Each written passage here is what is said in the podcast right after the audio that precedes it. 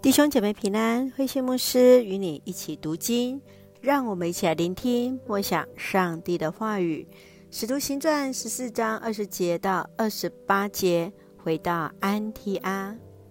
当保罗第一次宣教旅程来到最东边的一站特庇，接续他们就循着原路回到三个加拉太省南部的城市：路斯德、以哥念、安提阿。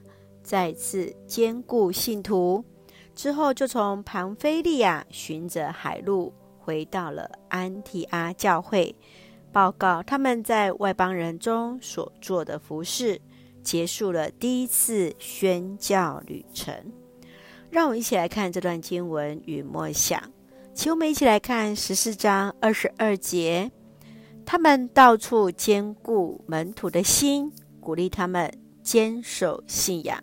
又告诉他们，我们必须经历许多苦难，才能成为上帝国的子民。当保罗被人乱石攻击到，人们以为他快死之时，他却又能站立起来，走回城里。保罗继续传讲上帝的话语，鼓励信徒们当坚守信仰，提醒他们。若没有经历苦难，就无法成为上帝的子民，因为在苦难中才能体会耶稣为人钉死在十字架的恩典。亲爱的弟兄姐妹，你如何面对因信仰所带来的苦难？你在服侍或在生活中曾遇过哪些阻力呢？你会如何去鼓励在困境中的童工，愿主帮助我们彼此扶扶持，彼此坚固。让我们用十四章二十二节作为我们的金句。他们到处坚固门徒的心，鼓励他们坚守信仰。愿我们彼此坚固，彼此扶持与带到。让我们一起用这段经文。